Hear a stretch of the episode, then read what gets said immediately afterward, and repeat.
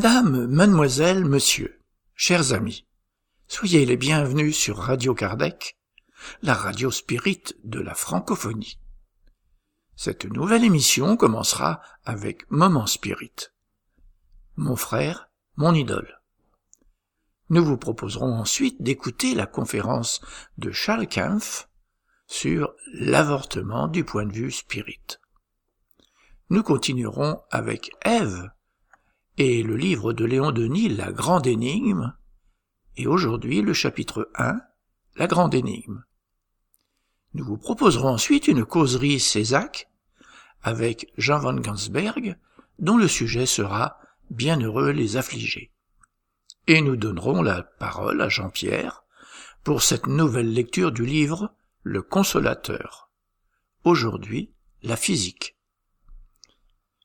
Chers auditeurs, nous allons commencer en diffusant un texte du projet Moment Spirit, une production de la Fédération Spirit du Paraná, au Brésil. Moment Spirit, c'est une collection de plus de 3800 messages d'optimisme, de joie et de motivation. Nous avons le plaisir de pouvoir participer à ce projet, en enregistrant et en diffusant ce contenu en français. Pour les plus curieux, visitez la page www.momento.com.br. Aujourd'hui, mon frère, mon idole. Écoutons.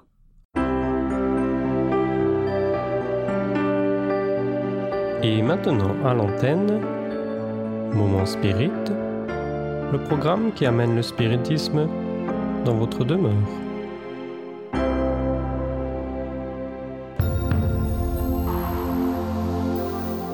Mon frère, mon idole.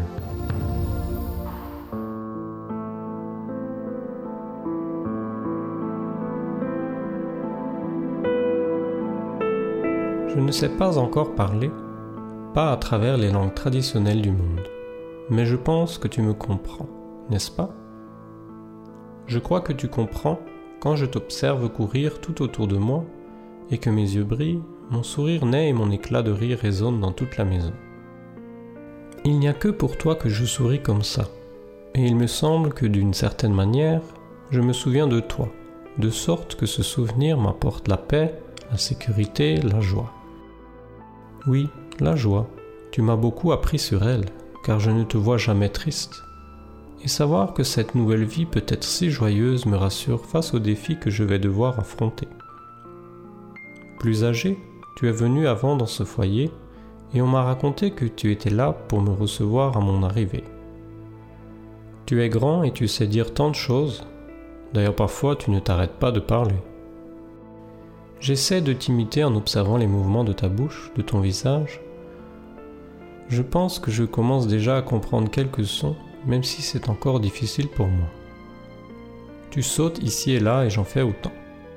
Tu danses avec les musiques et je reste à regarder attentivement tes pieds pour voir les mouvements amusants qu'ils font en me disant Est-ce que les miens pourraient en faire autant?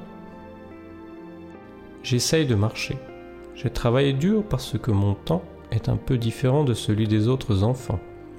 Et tu es ma plus grande source d'inspiration, car tu marches d'une façon si drôle et si rapide. Mais tu as la patience avec moi. Tu ne me compares pas, tu n'exiges pas de moi plus que je ne peux en faire à ce juste moment. Tu sais que je réussirai à tout faire, mais à mon rythme. Je ne suis pas pressé. Tu choisis les petites vidéos que j'aime le plus. Tu assistes à des films en ma compagnie que tu ne regardais plus du fait de ton âge. Tu es calme avec moi et j'en ai besoin. Tu ne te plains pas quand je t'arrache presque les cheveux, le nez ou les oreilles. Tu ne protestes jamais si je prends tes jouets et que je les jette en l'air en mettant du désordre dans ta chambre. Je crois que tout le monde devrait avoir un frère aîné comme toi. Tu es le meilleur. Tes batteries d'énergie durent plus longtemps que celles de n'importe lequel de mes jouets. Et je sais que tu ne vas pas dormir sans être venu me souhaiter bonne nuit. Je te sens, même quand je suis déjà parti dans un monde de rêve. Mes parents m'ont dit que tu seras toujours à mes côtés et je le crois parce que je sens même si je ne peux pas encore l'expliquer, que j'ai déjà entendu cela auparavant. Mon frère, mon idole, puissions-nous grandir ensemble dans cette nouvelle vie, la main dans la main, car en tenant ta main, je n'aurai rien à craindre.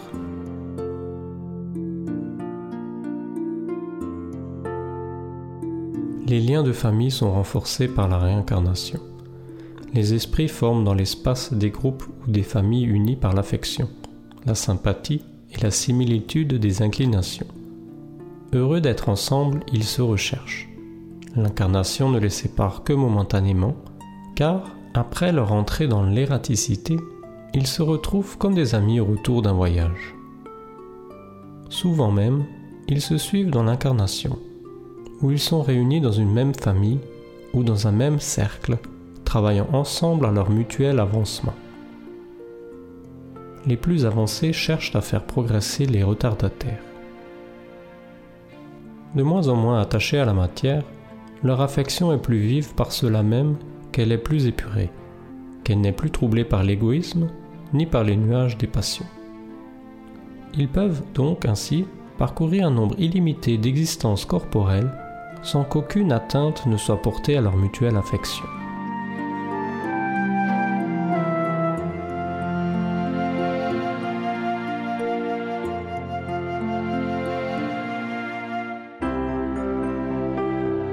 Ainsi se termine un autre épisode de Moment Spirit offert par livraria mundo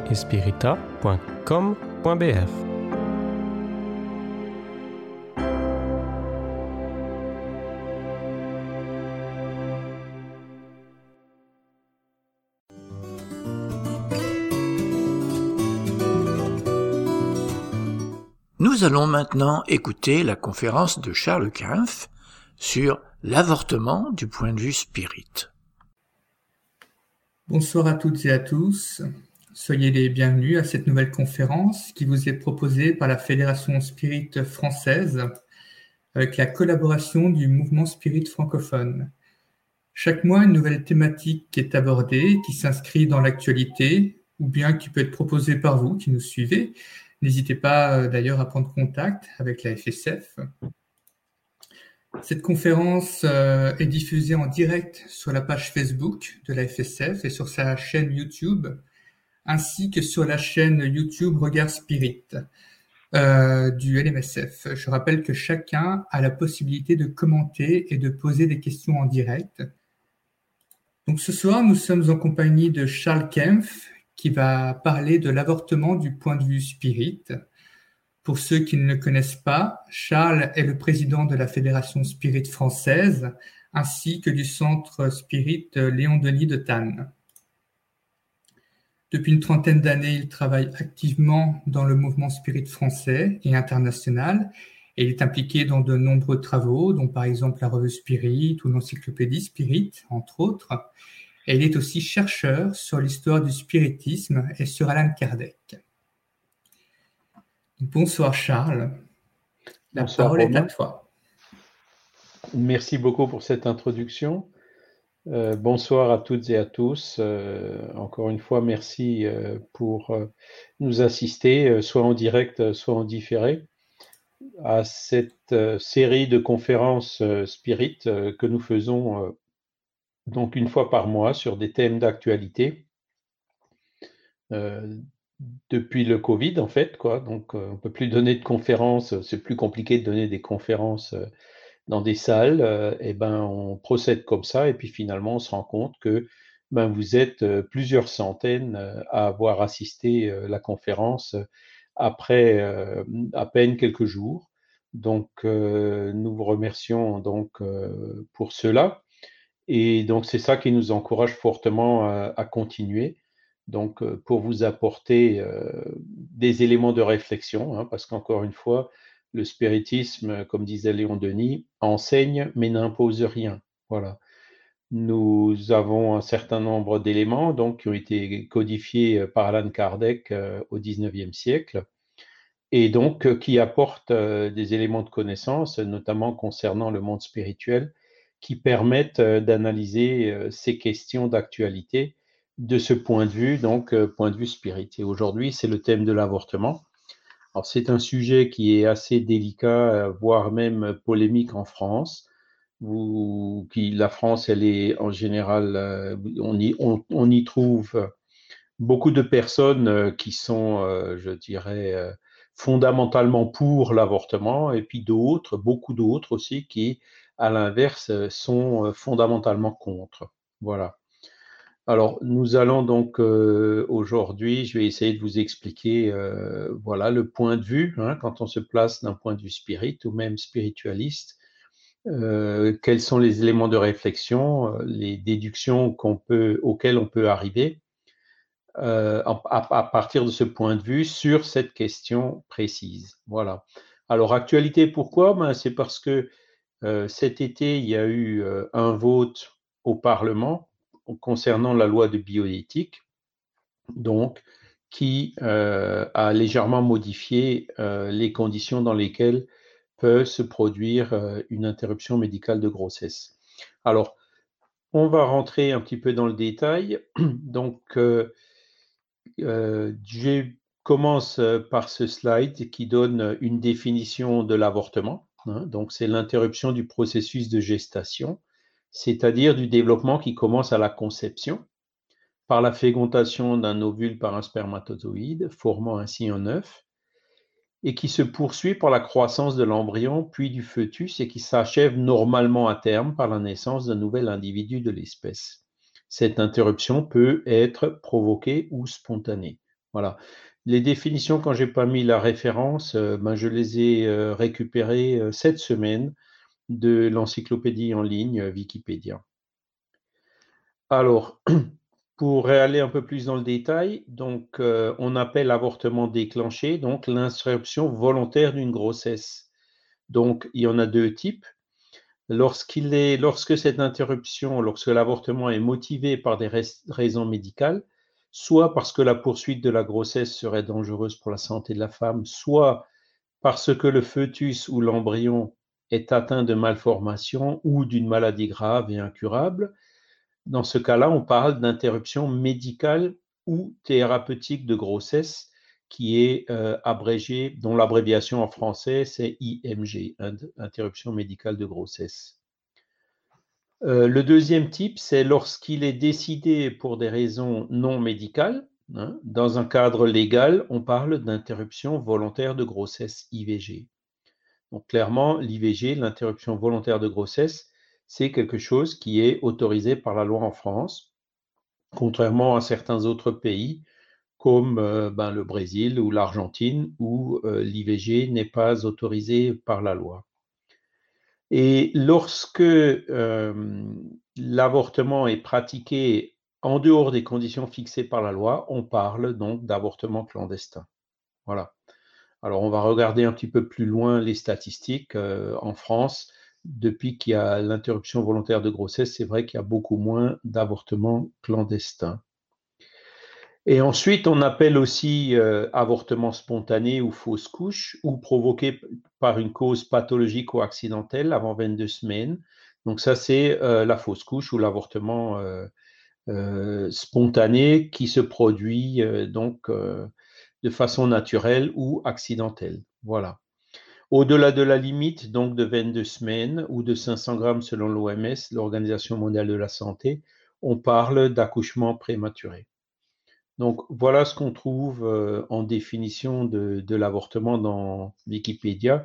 Et aujourd'hui, on parlera donc plus spécialement euh, de l'interruption volontaire de grossesse et un petit peu de l'interruption médicale de grossesse.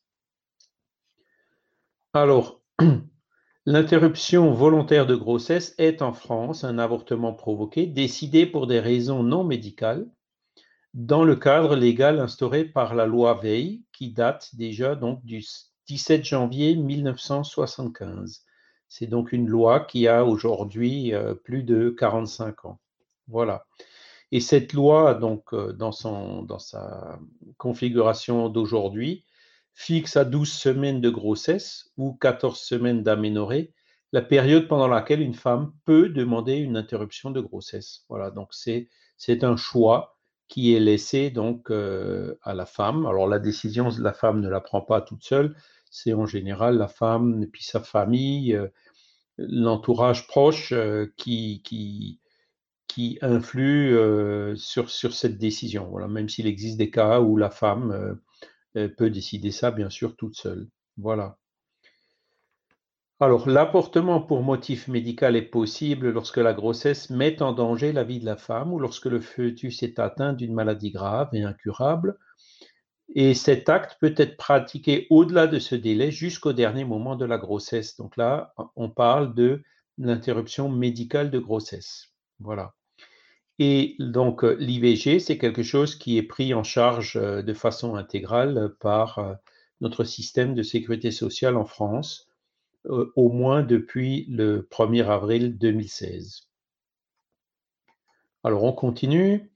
Euh, on va voir un peu quelques statistiques maintenant. Donc le recours à l'IVG est resté stable depuis 1975, année de sa législation. Donc il y a eu un petit pic euh, la première année avec 19,6 avortements pour 1000 femmes de 15 à 49 ans. Voilà et le taux aussi autour de 14 avortements euh, pour 1000 femmes, hein, donc, et euh, en 2015, il était de 14,5. Voilà.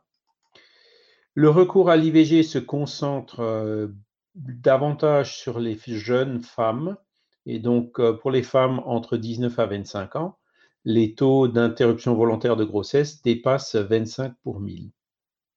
Alors pour une moyenne de 14 pour 1000, comme vous avez vu plus haut. Alors, on estime aussi, donc ça c'est une donnée qui est importante, que près de 40% des femmes y auront recours dans leur vie. Ça veut dire, euh, en gros, si on a 100 femmes euh, devant nous, hein, euh, eh ben 40 auront ou donc ont ou auront recours à l'avortement dans leur vie. Vous voyez, donc c'est pas loin de la moitié des femmes qui auront provoqué, qui auront décidé donc de faire au moins un IVG dans leur vie. Et si on continue, euh, donc le nombre d'interruptions volontaires de grossesse par femme est estimé pour 2013 à 0,55. Donc, vous voyez, c'est euh, un chiffre qui est proche euh, donc du chiffre précédent, hein, qu'on peut déduire assez facilement. Ensuite, pour continuer les statistiques, pour un point, l'aspect quantitatif, donc on voit que chaque année en France, hein, il y a entre 215 000 et 230 000 interruptions volontaires de grossesse. C'était 216 700 en 2017, hein, selon les, statistiques euh, officielles. Et ce chiffre, donc c'est intéressant de le comparer au nombre de naissances. Donc, vous voyez, c'est pour 800 euh, 000 naissances. Donc, si on fait un calcul rapide, on voit que eh ben, sur euh, un million de, cas de grossesse, il y en a en gros 20% donc, qui, qui, pour lesquels une décision d'IVG sera euh, décidée. Euh, et donc, 800 000 naissances. À ça, il faudrait, pour en toute, rigueur, ajouter aussi les, interruptions médicales de grossesse et aussi les, fausses couches ou les naissances euh, prématurées euh, dont le bébé ne survit pas.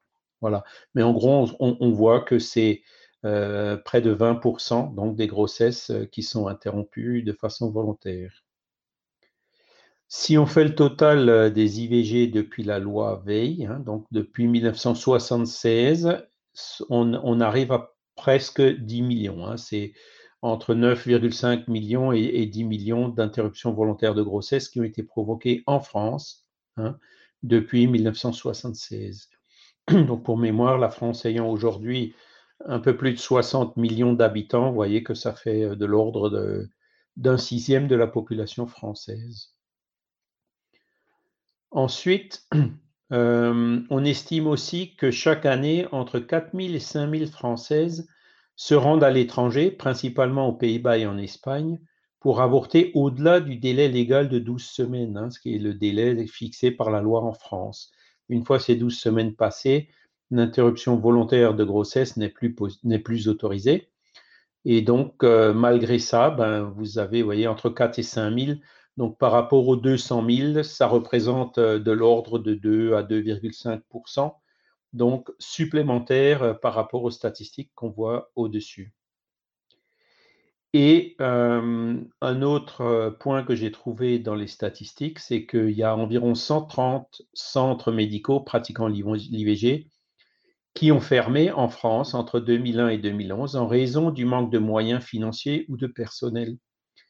Et donc, au niveau des moyens financiers, bon, ben, c'est, on a vu qu'il y a un remboursement par la sécurité sociale.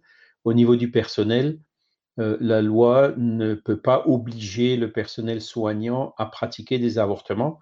Les personnels soignants qui les pratiquent, ce sont ceux qui sont, volontaires euh, pour le faire. Voilà, le médecin qui ne veut pas pratiquer d'avortement euh, ne peut pas y être obligé, il garde sa liberté dans ce domaine.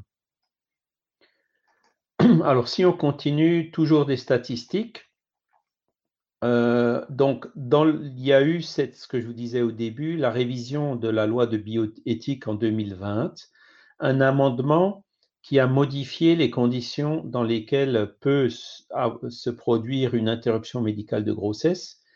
Et donc, euh, il y a une cause supplémentaire qui a été introduite, qui est appelée dans la loi, enfin dans le projet de loi, puisque je pense que ce n'est pas encore passé au Sénat, détresse psychosociale. Voilà.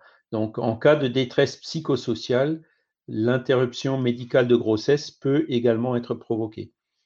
Et le problème euh, que ça pose, bon, j'ai essayé de chercher une définition.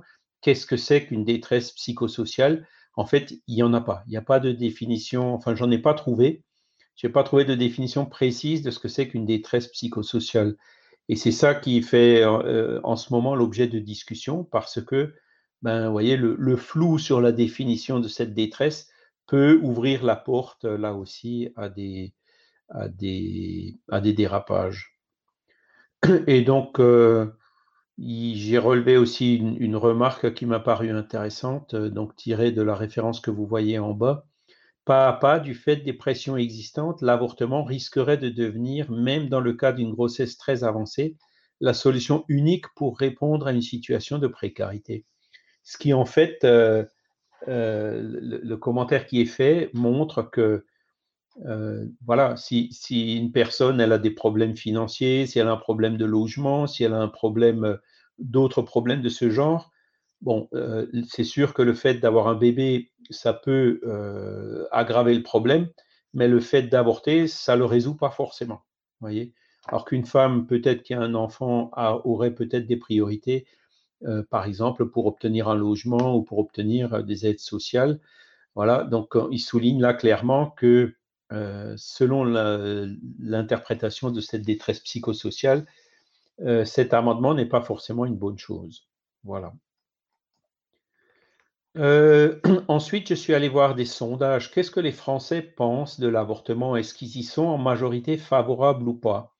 Alors, je n'ai pas mis le premier chiffre, mais 48% des Français estiment que euh, quelque part c'est normal de pouvoir euh, avorter ou de décider pour l'interruption volontaire de grossesse parce que c'est une situation dans laquelle euh, une personne peut se rendre peut se trouver dans une situation difficile et donc avoir recours à cette interruption pour trouver une solution à cette situation. Par contre, 50 52% des Français estiment que euh, la quantité d'avortements en France est préoccupante hein, parce que euh, ces Français préféreraient éviter d'avoir recours à l'avortement. Vous voyez, 52% préféreraient éviter l'avortement et préféreraient avoir d'autres solutions. Alors le sondage creuse justement euh, le pourquoi. Hein. Donc 89% des Français jugent que l'avortement laisse des traces psychologiques qui sont difficiles à vivre pour les femmes. Donc, je reviendrai un peu plus tard là-dessus. Donc, ça aussi, c'est quelque chose qui, n'est pas très, qui sur lequel la communication est, est, assez timide ou assez limitée, voire il y a eu des, des, certaines polémiques sur des sites internet qui, qui diffusaient des fausses nouvelles à ce sujet ou des nouvelles trop alarmantes et donc qui avait été euh, quelque part censuré à un moment donné. Mais euh, voilà, euh, de dire qu'un avortement c'est facile, ce serait d'un autre côté un abus. Hein, les 89% de, de, nos concitoyens jugent que c'est pas quelque chose d'anodin, donc que c'est quelque chose de difficile à vivre. Voilà. Alors, 72% estiment que la société devrait davantage aider les femmes à éviter le recours à l'interruption volontaire de grossesse. Voilà. C'est-à-dire que 72% disent que ben, pour éviter euh, le geste de l'avortement, ce serait bien que euh, la société puisse proposer des solutions. Hein. Donc, soit des aides financières, soit euh, je dirais, la prise en charge de l'enfant euh, euh, si la mère ne décide pas le garder, décide de ne pas le garder, soit bien sûr toute la prise en charge de la période de gestation, etc. il peut y avoir, ça peut être des appuis psychologiques, il peut y avoir différentes solutions donc d'aide possibles selon ces Français, donc qui seraient préférables justement à l'avortement donc, euh, ces aides qui permettraient de les éviter. Et 84% des Français se déclarent même favorables à l'ajout dans le livret officiel d'information remis aux femmes enceintes consultant en vue d'un IVG du détail des aides proposées aux femmes enceintes et aux jeunes mères. Voilà. Donc, euh, ces sondages, ça ne vient pas de Wikipédia. Je vous ai mis la référence du site en bas. Hein, donc, ça vient de l'IFOP. Alors, après euh, toute cette situation, enfin, de toutes ces statistiques, ces définitions et ces sondages que nous venons de voir, qui représentent la réalité dans notre pays, hein, la France, et c'est certainement une réalité qui est très proche de tous nos pays voisins, hein, notamment la Belgique, euh, qui est francophone aussi. Euh, j'ai vu là aussi en consultant aujourd'hui, donc pour euh, peaufiner, vérifier si ces statistiques étaient toujours bonnes, qu'en Belgique aussi, la, ben, majorité des, Belges seraient plutôt contre l'avortement. Mais dans le Parlement belge, c'est plutôt presque 90% des parlementaires qui sont en faveur. Donc on voit que en Belgique, il y a une situation euh, qui est un, peu en décalage entre l'opinion publique et euh, l'opinion des, représentants au Parlement. Voilà. Alors, on va passer au point de vue spirit. Alors, euh, pour ceux qui ne. le, spiritisme a en fait débuté en 1857 par la première publication de ce livre dont vous voyez la couverture euh, à l'écran, donc le livre des esprits. Hein. Et ce livre des esprits a été écrit, euh, donc signé Alan Kardec, qui est le pseudonyme d'Hippolyte Léon Denisard Rivail, qui était un pédagogue en France, hein, à Paris, et qui, euh, deux années avant, donc vers 1800, fin 1854, début 1855, a commencé à être euh, interpellé. Donc, euh, il a assisté à ce, qui était à l'époque devenu une mode, le phénomène des tables tournantes, et qui avait suivi donc le fameux phénomène de poltergeist de maison hantée à Hightsville aux États-Unis, donc en 1848. Et donc, il avait euh, observé euh, le phénomène, comme euh, il était observateur assidu, donc il, c'était quelqu'un de vraiment très, qui faisait tout avec beaucoup de critères et beaucoup de soins. Mais il avait tout de suite vu que il n'y avait pas de triche, qu'il n'y avait pas de truc, pas de système, pas d'élastique, que la table vraiment bougeait il avait vu aussi les personnes qui étaient à cette réunion. Donc, euh, certaines fois, c'était des personnes très sérieuses, euh, honnêtes, qui n'avaient absolument aucun intérêt financier à chercher à, faire du cinéma ou du théâtre pour gagner de l'argent ou autre. Et donc, euh, il s'est assez rapidement convaincu de la véracité du phénomène, de que le phénomène est effectivement réel, que les tables, effectivement, bougent sans que sans, euh, intervention humaine ou intervention matérielle euh, détectable. Voilà. Et donc, euh, il avait vu aussi que ben, quand on posait des questions, on obtenait des réponses par l'intermédiaire de la table. Donc, que c'était donc un effet intelligent qui, selon lui, devait avoir une cause intelligente. Et donc, c'est à partir de là qu'il a dit, ben, enfin, qu'il a consacré une bonne partie de sa vie à étudier tous ces phénomènes Donc, il a participé à plein de, à plusieurs réunions de plusieurs groupes qui avaient à Paris à l'époque. Il a également organisé ses propres réunions, donc avec l'aide de plusieurs médiums différents. Et petit à petit, à force de poser des questions, obtenir des réponses dans tous ces différents groupes, il a les groupes existants euh, lui avaient même remis des cahiers euh, des 5 ou 10 années d'expérience de questions et de réponses, donc euh, les comptes rendus des séances qu'ils avaient faites. il a réuni un matériel assez volumineux et en, analysant ce matériel, il s'est rendu compte que ben, il y avait toute une série d'enseignements qui en découlaient. Il a ensuite complété avec, par ses propres expériences, posé des questions qui manquaient pour obtenir les réponses ou des clarifications en cas de contradiction. Euh, et donc, c'est ça, c'est ce travail qui a fini par euh, lui permettre de, compiler ce livre des esprits. Donc, en 1857, la première édition avait 512 euh, questions-réponses et l'édition définitive en 1860, trois ans plus tard, c'est celle qu'on a encore aujourd'hui. Vous avez 1019 euh, questions-réponses.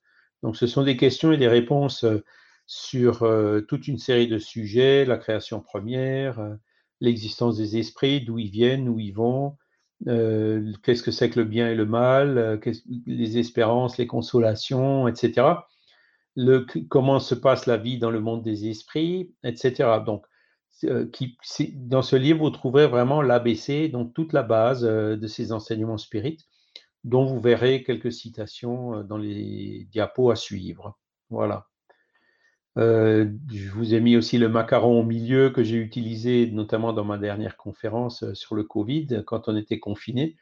Ben voilà, la position spirit, c'est ben restez calme et puis profitez-en pour vous instruire. Donc, si vous avez le temps, lisez Kardec, lisez ce livre, et puis voilà, après, euh, vous ferez votre opinion librement là-dessus. Alors, je voudrais quand même ajouter que ce livre, c'est un livre révolutionnaire parce que après la Révolution française, il y avait bien déjà eu un courant philosophique qui était appelé le spiritualisme rationnel, notamment par euh, un philosophe relativement peu connu qui s'appelait Mène de Biran, mais ça a ensuite été développé par d'autres philosophes un peu plus connus comme euh, pardon, comme euh, Victor Cousin. Et donc, eux, par l'introspection, étaient en fait arrivés à une approche rationnelle de l'âme ou de l'esprit.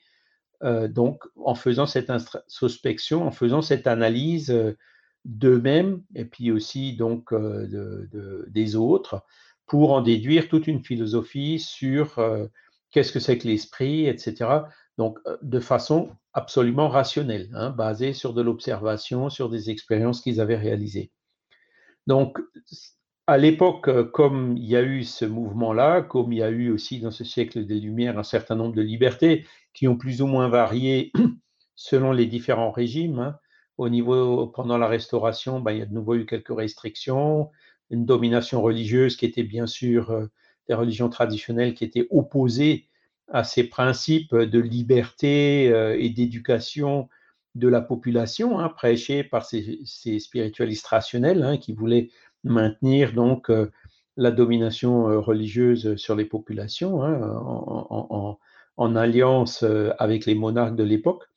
Mais bon, voilà, on a changé plusieurs fois de régime pendant ce siècle en France et il y a quand même eu une relative liberté d'expression, de pensée qui a permis ben, que toutes ces philosophies, toutes ces recherches soient publiées, y compris ce livre des esprits, donc en 1857. Voilà. Mais pourquoi ce livre est révolutionnaire? Parce que ces philosophes, en fait, euh, étudiaient l'âme, leur propre âme, ou l'âme euh, de leurs concitoyens, donc ce qu'on appelle l'âme incarnée. Et Kardec, donc en étudiant, en, voyant que les esprits avaient la possibilité de se communiquer avec les humains par l'intermédiaire de la table qui a été très vite abandonnée est remplacé par euh, ce qu'on appelle la psychographie, donc euh, l'écriture euh, directement par la main du médium, on arrivait donc à, obtenir des communications de ces esprits, des esprits donc qui, après leur mort, hein, les esprits qu'on appelle désincarnés. Et donc, ce qui est révolutionnaire dans ce livre des esprits, c'est que ben, de cette étude de l'esprit incarné, Kardec, il a franchi le pas pour arriver à cette étude des esprits désincarnés, donc pour couvrir tous les cycles de l'existence de l'âme ou de l'esprit. Voilà. Il après le livre des esprits, il en a écrit quatre autres principaux que vous voyez là. Donc, le livre des médiums, dans lequel il parle plus spécifiquement de la médiumnité, des différents types de médiums, des conditions dans lesquelles la médiumnité peut se produire. Il dit notamment que nous sommes tous un peu médiums, donc euh, l'intuition, l'inspiration, la voix de la conscience, tout ça, ce sont des formes, euh, je dirais, soft de médiumnité que d'ailleurs tout le monde admet et que tout le monde a. Et après, vous avez bien sûr euh, la médiumnité plus ostensible, donc des médiums écrivains, des médiums qui voient les esprits, des médiums qui les entendent, hein, comme était d'ailleurs Jeanne d'Arc, hein, qui entendait des voix, comme elle disait. Elle était tout simplement médium auditive. Euh, voilà, après, vous avez des médiums guérisseurs, vous avez des médiums euh, aussi qui permettent euh, des phénomènes à effet physique comme le déplacement de table, voire même des matérialisations complètes d'esprits désincarnés. Voilà, donc toutes ces descriptions sont dans le livre des médiums.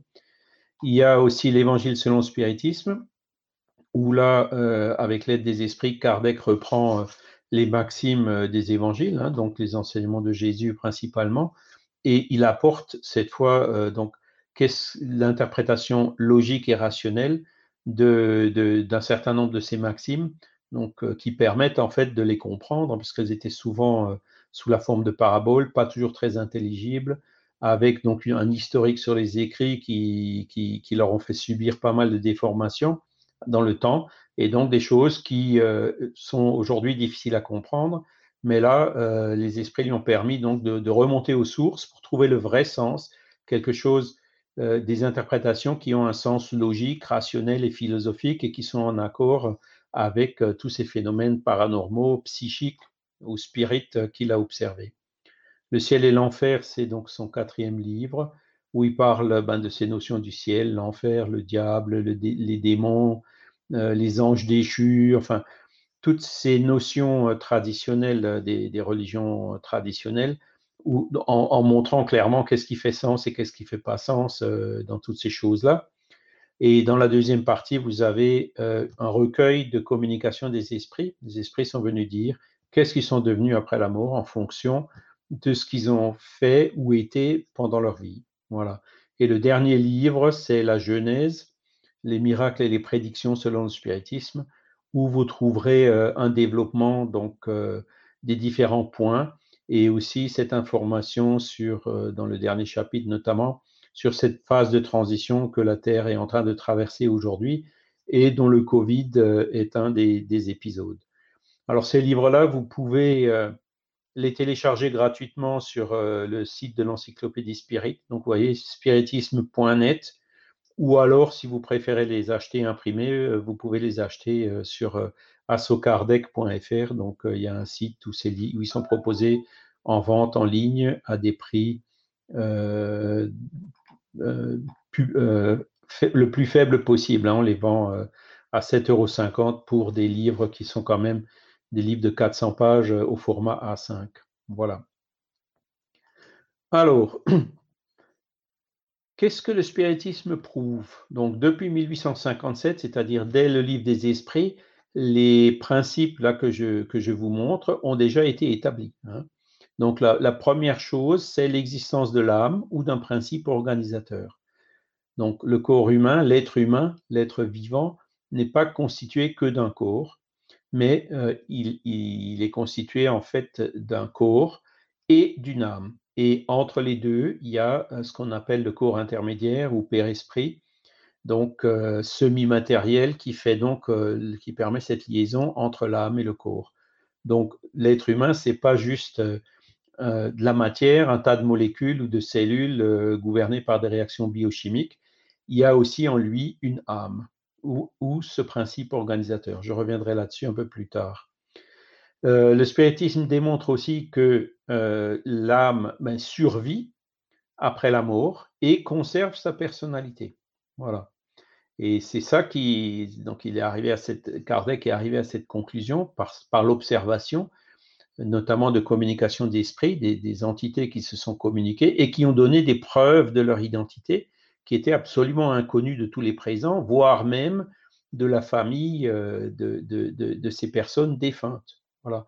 Donc, il y a eu beaucoup de preuves de, que, que, ces âmes qui se communiquaient, c'était bien la même personnalité que celle qu'on avait connue avant sa mort. Voilà. Donc, la mort, c'est juste la séparation de l'âme et du corps. Ensuite, le spiritisme prouve également que l'âme préexiste avant la naissance. Hein. Donc, elle existe avant la naissance, elle n'est pas créée en même temps que le corps, la conception. On arrive tout doucement à la question de l'avortement. Elle se réincarne, voilà. Et le but principalement, euh, donc le but principal de la réincarnation, c'est l'évolution de l'âme. L'âme se réincarne pour pouvoir évoluer, pour pouvoir apprendre, pour pouvoir euh, acquérir euh, des connaissances intellectuelles et pour pouvoir aussi s'améliorer d'un point de vue éthique et moral. Voilà. Et enfin, euh, donc c'est cette communicabilité des âmes des défunts avec les vivants par donc le biais euh, des médiums ou de ces phénomènes médiumniques. Voilà. Alors, ces choses qui ont été établies dès 1857 dans le livre des esprits, hein, qui ont été développées ensuite dans les quatre autres ouvrages que vous avez vus, ont été maintes fois euh, vérifiés, confirmés au long des siècles, donc au long des 160 ans qui ont un peu plus de 163 ans qui ont maintenant découlé, dans tous les pays. Hein. Euh, en Angleterre, vous avez eu la Société de, par exemple, des recherches psychiques de Londres, euh, auxquelles ont participé des, des, savants britanniques bien connus, donc qui ont eu la mission de vérifier si tout ça c'est vrai ou pas. Eh ben, la plupart de ceux qui, ont participé donc à cette étude, à ce groupe, sont arrivés à la conclusion, oui, les phénomènes sont authentiques, oui, euh, euh, il existe euh, une intelligence qui survit à ce qu'on appelle la mort, oui, on peut avoir des preuves d'identité. Vous avez énormément d'auteurs qui ont écrit, donc Gabriel Delanne, Camille Flammarion en France, hein, le fameux astronome, Léon Denis, pour ne citer que ceux-là, et aussi énormément d'auteurs qui, aussi bien anglais, américains ou même brésiliens, qui ont développé une littérature énorme donc euh, sur ce sujet du spiritualisme ou du spiritisme. Voilà. Donc, ce que Kardec, les bases que Kardec avait posées en 1857, euh, en fait, au cours du temps, il n'y a eu que des confirmations. Il y, a, même par les recherches parapsychologiques plus récentes, hein, qui ont commencé avec la métapsychique euh, au siècle passé. Donc, euh, les parapsychologues aussi, donc, euh, se sont peut-être un peu plus attachés au phénomène lui-même, mais ils sont tous arrivés à la conclusion que la transmission de pensée ou télépathie fonctionne, qu'il y a effectivement des, éléments sur la survie donc de l'individualité après la mort. Voilà. je ne rentre pas dans ces détails plus que ça. Je veux juste vous montrer quelques confirmations plus récentes euh, donc, euh, de toutes ces bases euh, que le spiritisme a établies depuis 1857. La science, petit à petit, y arrive. Alors, il y a un phénomène qui est extraordinaire, donc qui a commencé à être étudié dans les années 1970 par Raymond Moody, hein, qui, par son fameux livre best-seller La vie après la vie. Ce sont les expériences de mort imminente. Pour ceux qui ne savent pas ce que c'est, ben, c'est des personnes qui, ont un arrêt cardiaque, qui sont dans une situation de, de euh, euh, comment dire, euh, qui ont cette expérience donc proche de la mort, leur cœur s'arrête, le cerveau n'est plus irrigué, etc. donc, qui maintenant, avec le progrès de la médecine et de la réanimation, arrivent de plus en plus à être réanimés. Hein, eh ben, un grand pourcentage de ces personnes, hein, donc c'est de l'ordre de 15%, après cet épisode, décrivent que pendant ces minutes hein, où leur, euh, leur, corps n'était plus fonctionnel, le cerveau ne fonctionnait plus, euh, elles, rapportent qu'elles ont eu des expériences euh, justement extraordinaires, des passages de tunnels, un cinéma qui se, ils ont eu une vision rétrospective de toute leur vie, de l'autre côté du tunnel, donc une rencontre avec des êtres de lumière, euh, un amour très très fort qu'ils ont senti. À un moment donné, euh, ils ont compris que ben, leur heure n'était pas venue, qu'il fallait qu'ils reviennent. Et c'est en général à ce moment-là que, que, les médecins ont réussi à redémarrer le cœur, à les réanimer. Quoi. Voilà. Alors, ce serait une ou deux ou trois personnes, on pourrait dire, bon, ok, mais là, 6% ou 10, 15% des personnes qui ont fait ce genre d'expérience, ben, ça représente des milliers et des milliers et des milliers de personnes qui, sans le savoir, en fait, ont tous eu des témoignages très similaires. Alors, vous avez bien sûr les interprétations euh, que ben, c'est le manque d'irrigation du cerveau qui fait qu'il y a des hallucinations, etc. Mais le problème, c'est que certains cas, euh, les personnes qui sont passées par une mort imminente, elles ont perçu des choses qui se sont passées en dehors du local où elles étaient, hein, donc dans la salle d'opération par exemple, elles ont perçu ce qui se passait à côté, voire chez elles, voire à des distances de quelques kilomètres. Elles ont pu rapporter euh, ce qu'elles ont perçu et ça a été vérifié comme étant euh, réel, authentique. Donc, vous voyez, ça complique un petit peu l'hallucination. Hein. L'hallucination en général euh, ne permet pas de, de, de, rapporter des faits objectifs. Et donc, vous avez des livres qui ont été écrits, donc là, notamment Pim van Lommel, donc, euh, lui, il dit clairement dans son livre euh, Consciousness Beyond Life, je crois qu'il est traduit en français, notre conscience survit à la mort du corps physique. Hein. Donc, lui, il a vu clairement que euh, ce phénomène était authentique, que ces témoignages, même si on ne peut scientifiquement accorder qu'une confiance relative aux témoignages, le fait qu'ils peuvent rapporter des, éléments objectifs, le fait aussi que ces personnes, après une expérience de mort imminente, sont fondamentalement transformés et changés, n'ont plus peur de la vie. Euh, ça a eu un impact énorme sur leur, conscience, sur leur personnalité. Ça, ce sont des choses euh, qui, ont pu être étudiées, qui l'ont amené à cette conclusion que vous voyez. Alors, ce n'est pas le seul, vous avez aussi Eben Alexander, donc lui, c'était un neurochirurgien qui a eu lui-même une expérience de mort imminente euh, suite à une méningite. Hein. Donc, il a vu effectivement que son cerveau était complètement inopérant pendant un certain laps de temps. Il a pu être guéri contre toute attente et lui aussi donc euh, est passé par cette expérience et il affirme catégoriquement que la conscience ne peut pas être le produit du cerveau. Voilà. Donc ça c'est une des, catégories de phénomènes aujourd'hui qui amène les scientifiques euh, à cette conclusion donc qu'il euh, y a quelque chose qui se produit en dehors du cerveau. Alors, il y a une autre euh, étude là que j'aime bien citer, c'est celle du professeur Régis Duteuil en collaboration avec sa fille Brigitte. Euh, c'est ce livre L'homme super lumineux, euh, où c'est un professeur de physique, hein, un physicien qui est tout simplement parti de l'hypothèse, bon, si j'admets qu'il existe des, de la matière différente, sous des formes différentes de celle qui est connue, de la matière qu'on appelle, que j'appelle einsteinienne, donc qui suit euh, la fameuse formule E égale mc2. Donc, qu'il existe de la matière qui, par exemple, ne serait pas limitée par la vitesse de la lumière, qui aurait une densité moindre, qui serait différente. Et il est arrivé euh, par ça à bâtir tout un modèle et à, à différentes conclusions, dont celle-ci. La conscience possède une réalité matérielle d'un champ de matière différent de ceux connus actuellement, mais qui interagit avec eux, puisqu'évidemment, lui, il a pu suite à, ces études théoriques, faire le parallèle avec, par exemple, ce que disent les expérienceurs d'expériences de mort imminente. Et donc, il a pu physiquement donc euh, retrouver euh, un certain nombre de choses qui correspondent à tous ces témoignages qui ont été reçus. Alors un autre qui est plus récent, donc Philippe Guillemont, là aussi c'est un, quelqu'un qui est bien reconnu dans le, dans le monde de la physique, hein, entre autres, donc, euh, il a écrit ce livre, La physique de la conscience, qui est très intéressant, et dans lequel euh, il, écrit donc l'idée selon laquelle la conscience serait le produit du cerveau relève d'un réductionnisme stupéfiant qui consiste à considérer la science comme déjà aboutie dans sa tentative de description purement mathématique d'un espace-temps à quatre dimensions, hein, donc l'espace-temps bien connu d'Einstein, dont toutes les informations résulteraient mathématiquement du passé, donc là, on arrive donc dans ce qu'on appelle le déterminisme pur, hein. donc du Big Bang. Aucune autre information que ces conditions initiales ne serait à ajouter pour modeler l'univers.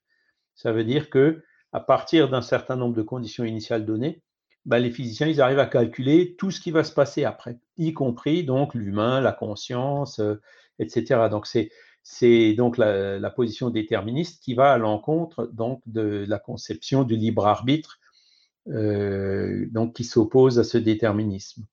Et donc, lui, dans la physique de la conscience, il tient justement compte de ce libre arbitre, comme on le voit dans ce slide suivant.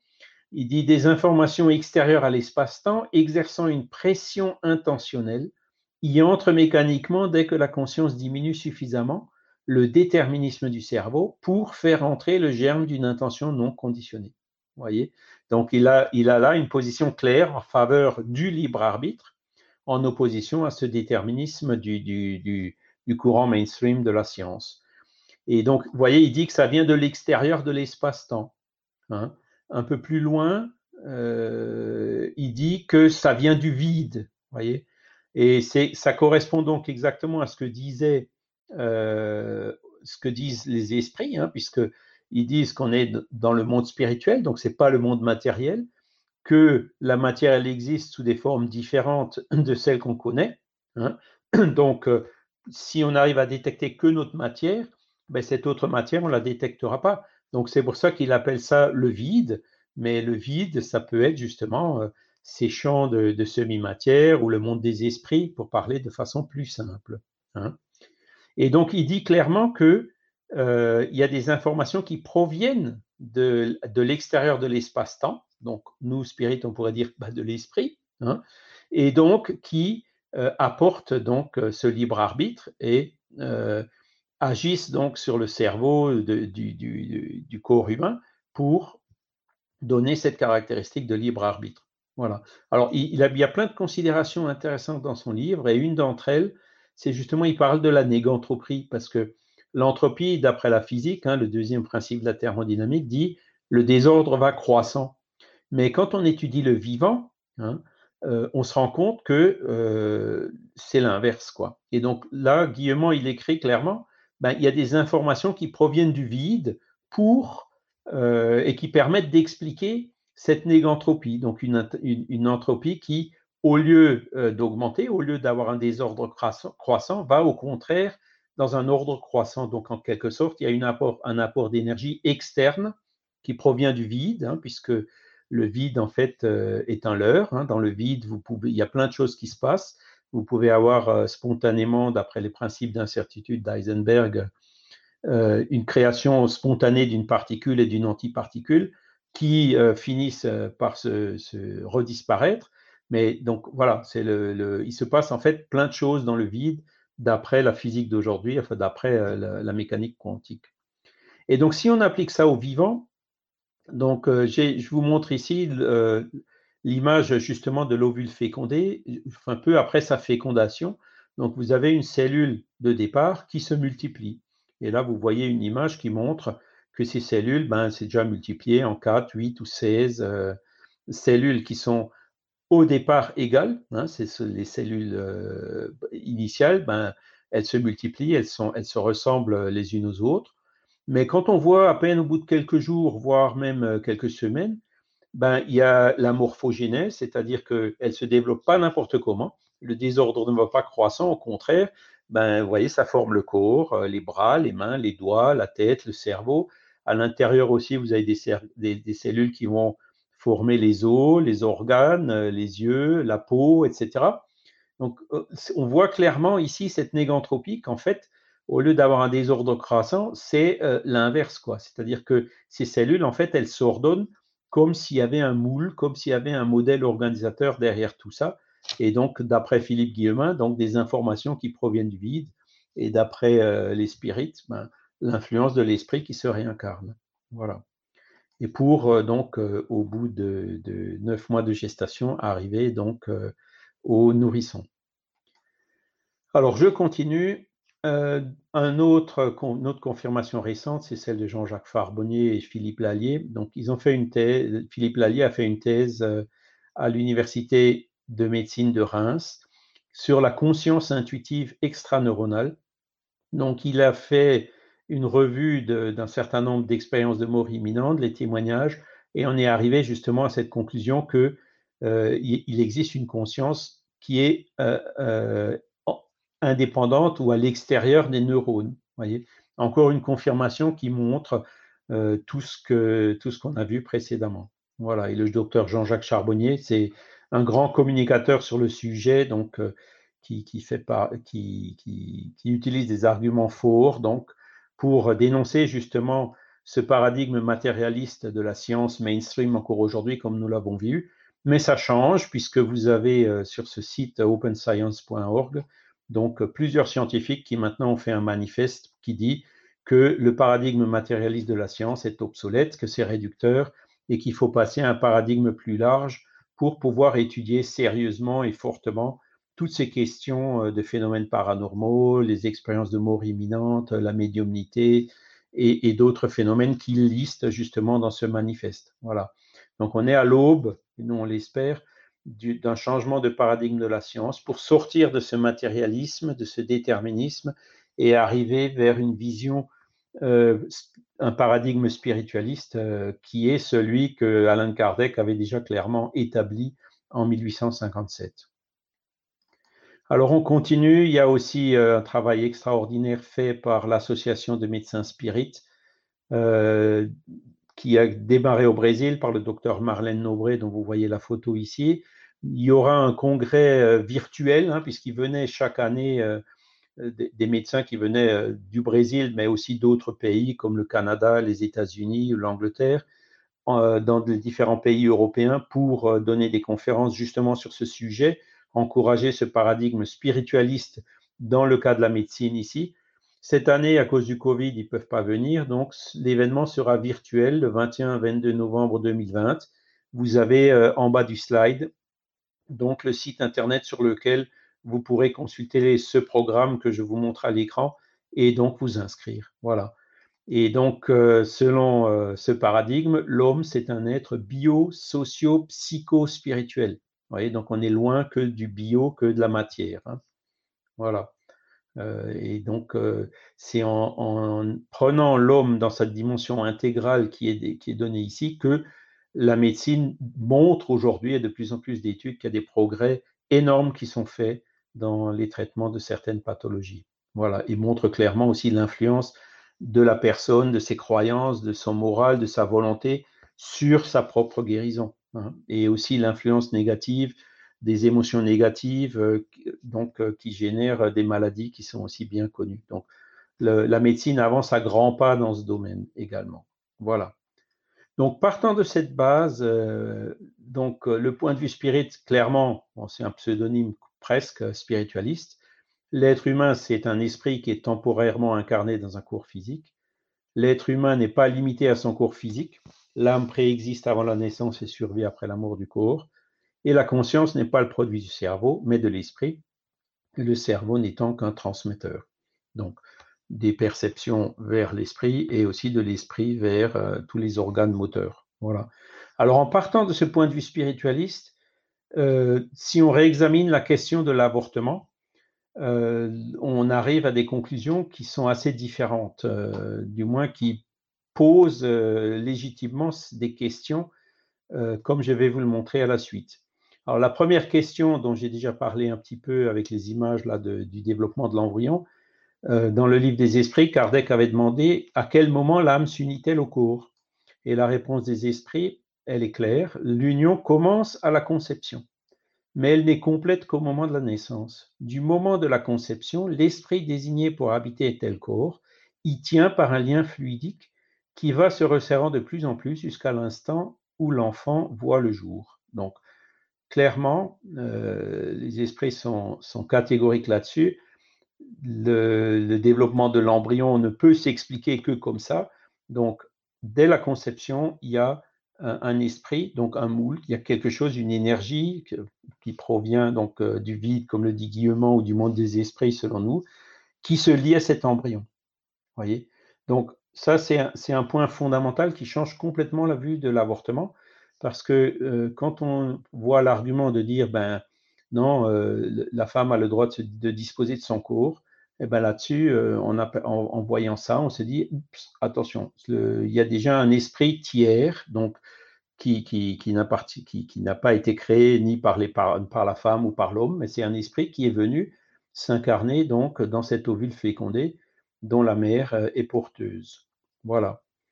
Et donc un esprit qui est en train de se réincarner. Et ces informations d'Alain Kardec ont été confirmées aussi maintes fois dans la littérature spirite, notamment la littérature de Francisco Candido Xavier, le fameux médium brésilien, euh, et en particulier dans ce livre que, dont vous voyez la couverture qui s'appelle Missionnaire de la lumière, il donne des détails sur euh, comment ça se passe. Alors déjà, pourquoi la réincarnation? Comme je l'ai déjà dit, le but de la réincarnation, c'est de permettre l'évolution de l'esprit. Donc les esprits viennent se réincarner pour évoluer, pour avancer, pour apprendre, pour euh, travailler, pour devenir meilleurs, pour terminer ce qu'ils n'ont pas fini, pour réparer ce qu'ils ont cassé, etc. Voilà. Donc c'est pour ça que les esprits veulent et ont besoin de se réincarner. C'est pour ça que nous nous sommes nous-mêmes réincarnés. Voilà. Dans la plupart des cas, la réincarnation est programmée d'un commun accord entre les esprits des parents et celui de l'enfant, c'est-à-dire que ça se produit souvent même très en amont, hein, avant même que les parents eux-mêmes se réincarnent, Ils disent bon, ben, nous, on va se réincarner là, et euh, dans 20 ans ou 30 ans, euh, tu viendras, on t'accueillera chez nous comme enfant. Vous voyez, il y a un certain nombre d'accords qui se font dans le monde des esprits, dont évidemment on ne garde pas euh, toujours, ou même très rarement, la mémoire une fois qu'on est incarné mais quelque part, c'est un engagement qu'on a pris vis-à-vis de quelqu'un, hein, de lui, permettre de se réincarner chez nous. Voyez Ensuite, chacun, évidemment, garde son libre arbitre, c'est-à-dire que chacun a le droit de changer d'avis. Hein. Le spiritisme, par exemple, n'est pas du tout opposé à la contraception. Hein. La contraception, c'est quelque chose quand on ne veut pas, euh, quand une femme ne veut pas tomber enceinte, quand des parents ne veulent pas avoir d'enfants, ils en ont tout à fait le droit. Mais on alerte toujours en disant tôt ou tard, si on avait pris un engagement, il faudra qu'on le tienne. Voilà. C'est-à-dire, si on ne laisse pas cet esprit se réincarner dans cette vie, ben, on, aura promis, on lui aura promis quelque chose qu'on n'aura pas tenu. Et ça vous permet de comprendre assez facilement que ben, selon euh, le caractère de cet esprit à qui on n'a pas tenu la promesse, bon, ben, si c'est un bon esprit, euh, il n'en tiendra pas rigueur, mais si c'est un mauvais esprit, il pourra euh, causer un certain nombre de perturbations, de problèmes. Hein. Ça pourra, il pourra être très insatisfait de cette, de cette situation. Voilà. Et après la conception, par contre, le processus, il est déjà engagé. Voilà. L'embryon, en fait, c'est le corps naissant de l'esprit qui se réincarne, qui a son propre patrimoine génétique. Donc, on, a un lien génétique euh, entre l'enfant et les parents, bien sûr, mais le, patrimoine génétique de l'enfant, il est différent de celui des parents, hein, clairement. Et donc, c'est quelque part, cet embryon, c'est celui de cet esprit qui se réincarne. La mère, en fait, elle le porte, elle l'héberge, elle l'abrite, elle le protège et elle l'alimente donc par euh, les processus qui sont bien connus. Donc, contrairement à l'argument qu'on voit des fois de dire euh, la femme a le droit de disposer de son corps, euh, les éléments auxquels on arrive là disent attention, c'est pas tout à fait tout à fait ça. C'est, l'embryon n'appartient pas, c'est pas une partie du corps de la femme. Hein. C'est un corps tiers différent avec un patrimoine différent et donc auquel est déjà lié l'esprit qui s'y réincarne. Voilà. Donc vous voyez que le point de vue euh, change. Euh, je vais passer ce slide. Après, rapidement, le bien et le mal. Bon, euh, c'est la loi naturelle ou la loi divine, c'est la même chose. Hein. L'univers a été créé par Dieu, donc il a créé les lois de la nature qui sont immuables. Et donc, le, si on veut être heureux, ben, plus on est en harmonie avec les lois de la nature, on le voit aujourd'hui avec les questions environnementales et autres, euh, c'est ça qui va nous apporter le bonheur. Et par contre, les problèmes ou les malheurs ou les dérèglements climatiques, les tempêtes, euh, proviennent du fait euh, que justement on, abuse, on ne vit pas en harmonie avec ces lois de la nature. Et la conception du bien ou du mal selon le spiritisme, elle est très simple. Le bien, c'est tout ce qui est conforme à la, à la, loi de Dieu ou aux lois de la nature, et le mal, tout ce qui s'en écarte. Donc, voyez, le référentiel, le bien, c'est pas ce qui est écrit dans le livre des esprits, mais c'est ce qui est en accord avec les lois de la nature, l'harmonie avec les lois de la nature. Le référentiel, il est là. Voilà. Et donc, euh, il y a aussi cette question de justice. Hein. Euh, la justice consiste dans le respect des droits de chacun. Hein. parce que, euh, comment dire, si on ne respecte pas les droits du prochain, le prochain ne va pas respecter nos droits. Donc voilà, il n'y aura pas de respect, il n'y aura pas de justice. Hein. Ce qui détermine ces droits, ce sont justement donc deux choses, la loi humaine et la loi naturelle. Donc les hommes font des lois, donc par exemple la loi Veil qui autorise l'avortement dont j'ai parlé au début, c'est une loi humaine, on ne discute pas. Bon, en France, on a le droit d'avorter, euh, point final. Voilà, personne ne conteste ça aujourd'hui.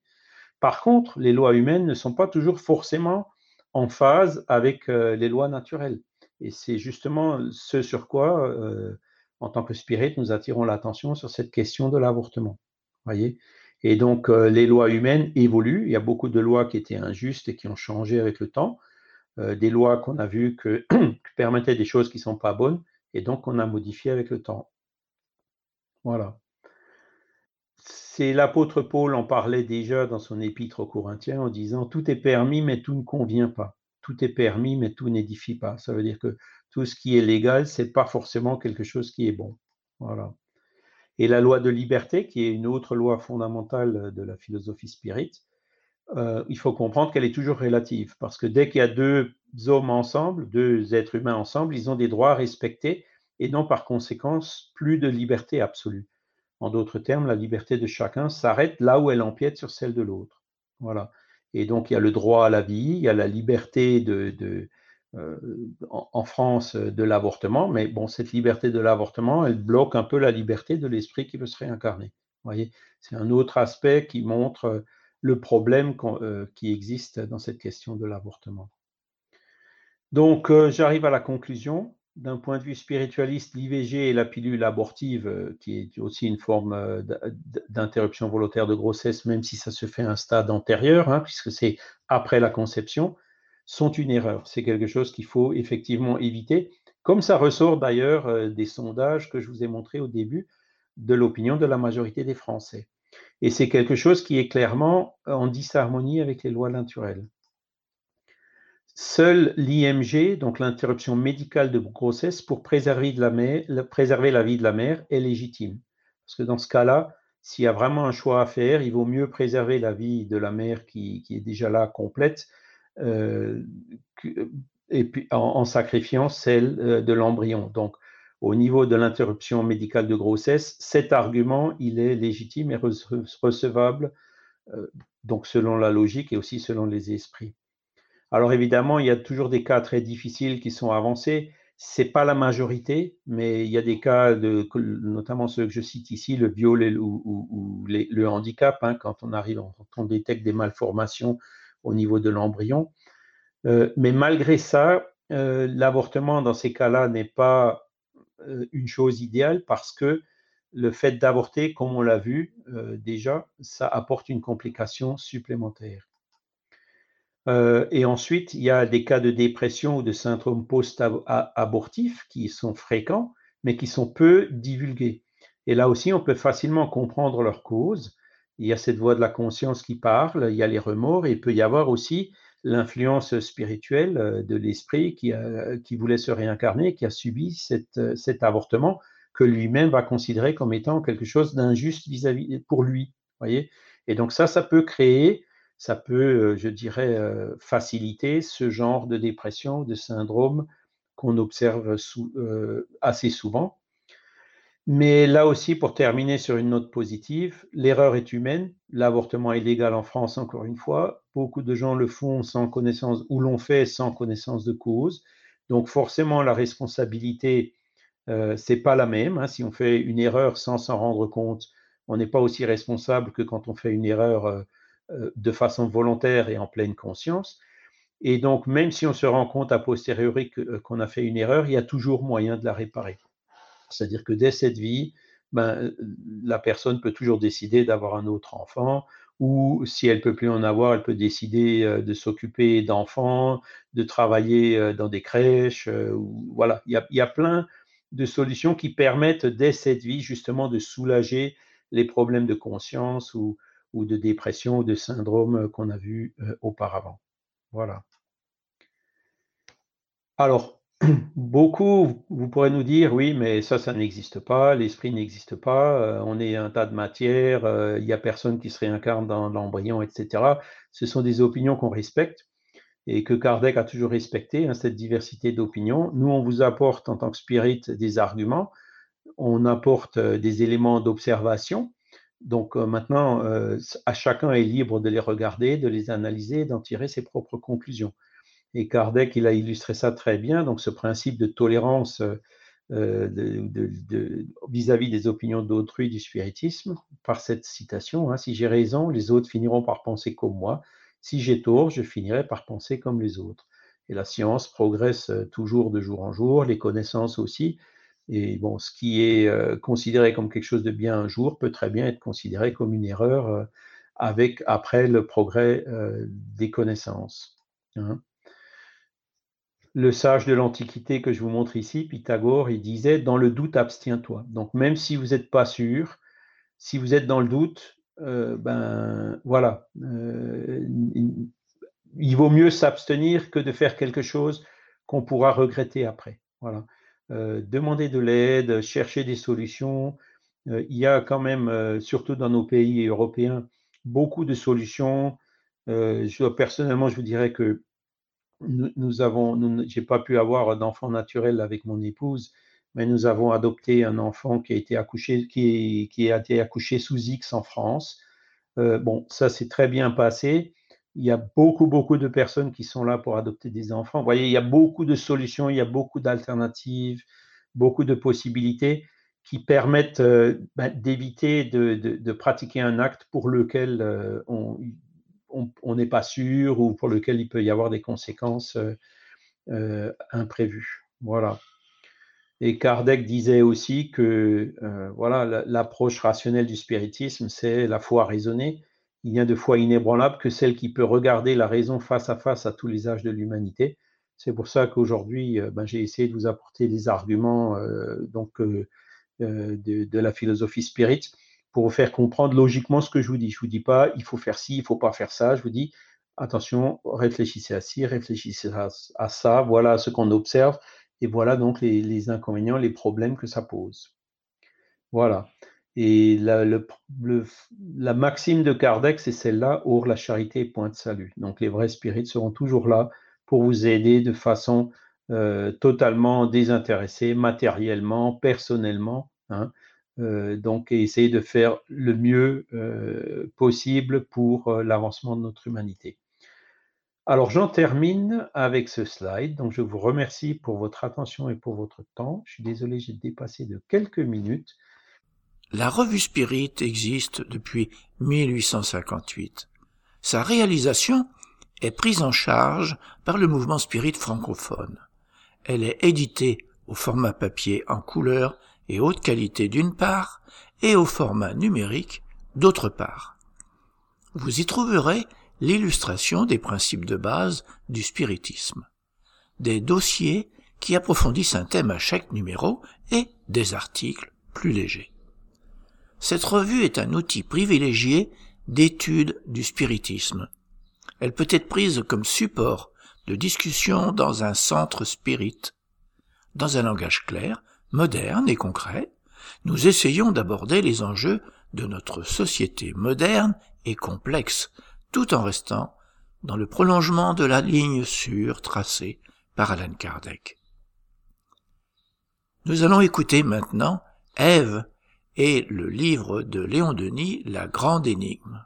Aujourd'hui le chapitre 1, La Grande Énigme. Léon Denis la grande énigme. Chapitre 1 La grande énigme. Y a-t-il un but? Y a-t-il une loi dans l'univers? Ou bien cet univers n'est-il qu'un abîme où la pensée se perd, faute d'un point d'appui, où elle tourne sur elle-même comme la feuille morte, sous le souffle du vent? Y a-t-il une force, une espérance? Une certitude qui puisse nous élever au-dessus de nous-mêmes vers un but supérieur, vers un principe, un être en qui s'identifie le bien, la vérité, la sagesse. Ou bien, n'y aurait-il en nous et autour de nous que doute, incertitude et ténèbres? L'homme, le penseur, sonde du regard la vaste étendue. Il interroge les profondeurs du ciel, il y cherche la solution de deux grands problèmes, le problème du monde, le problème de la vie. Il considère ce majestueux univers dans lequel il se sent comme noyé. il suit des yeux la course des géants de l'espace, soleil de la nuit, effrayant foyer dont la lumière parcourt les immensités mornes. Il interroge ces astres, ces mondes innombrables, mais il passe, muet, poursuivant leur route vers un but que nul ne connaît. Un silence écrasant plane sur l'abîme, enveloppe l'homme, rend cet univers plus solennel encore. Petite note, ce silence est relatif et résulte uniquement de l'imperfection de nos sens. Pourtant, deux choses nous apparaissent à première vue dans l'univers. La matière et le mouvement, la substance et la force. Les mondes sont formés de matière, et cette matière, inerte par elle-même, se meut. Qui donc la fait mouvoir? Quelle est cette force qui l'anime? Premier problème. Mais l'homme, de l'infini, reporte sur lui-même son attention. Cette matière et cette force universelle, il les retrouve en lui, et avec elle, un troisième élément à l'aide duquel il a connu, vu, mesuré les autres, l'intelligence. Cependant, l'intelligence humaine n'est pas à elle-même sa propre cause.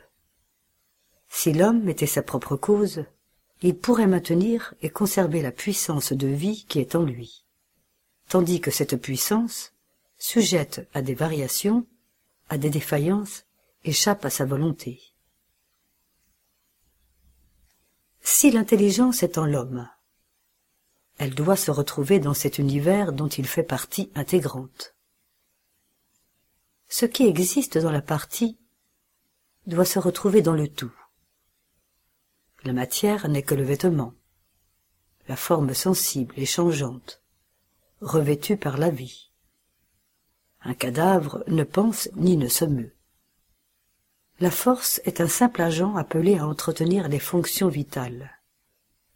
C'est donc l'intelligence qui gouverne les mondes et régit l'univers. Cette intelligence se manifeste par des lois, lois sages et profondes, ordonnatrice et conservatrice de l'univers. Toutes les recherches, tous les travaux de la science contemporaine concourent à démontrer l'action des lois naturelles qu'une loi suprême relie, embrasse pour constituer l'universelle harmonie. Par cette loi, une intelligence souveraine se révèle comme la raison même des choses, raison consciente, unité universelle où convergent, se relient et se fondent tous les rapports, où tous les êtres viennent puiser la force, la lumière et la vie. Être absolu et parfait, fondement immuable et source éternelle de toute science, de toute vérité, de toute sagesse, de tout amour. Pourtant, certaines objections sont à prévoir. On peut me dire, par exemple, les théories sur la matière, la force et l'intelligence, telles que les formulaient naguère les écoles scientifiques et philosophiques, ont fait leur temps. Des conceptions nouvelles les remplacent. La physique actuelle nous démontre que la matière se dissocie à l'analyse, se résout en centre de force, et que la force se résorbe dans l'éther universel.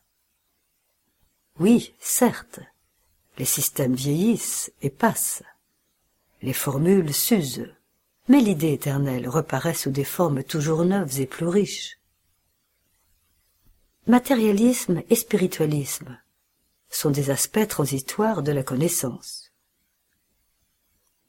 Ni la matière, ni l'esprit ne sont ce que pensaient les écoles d'autrefois. Et peut-être la matière la pensée et la vie sont-elles reliées par des liens étroits que nous commençons à entrevoir? Néanmoins, certains faits subsistent et d'autres problèmes se posent. La matière et la force se résorbent dans l'éther. Mais qu'est-ce que l'éther C'est, nous dit-on, la matière première, le substratum définitif de tous les mouvements, L'éther lui-même est traversé de mouvements innombrables, radiations lumineuses et calorifiques, courants d'électricité et de magnétisme. Or, il faut bien que ces mouvements soient réglés de certaines façons. La force engendre le mouvement, mais la force n'est pas la loi. Aveugle et sans guide, elle ne pourrait produire l'ordre et l'harmonie dans l'univers. Ceux-ci sont pourtant manifestes. Au sommet de l'échelle des forces apparaît l'énergie mentale, la volonté, l'intelligence qui construit les formes et fixe les lois. Petite note.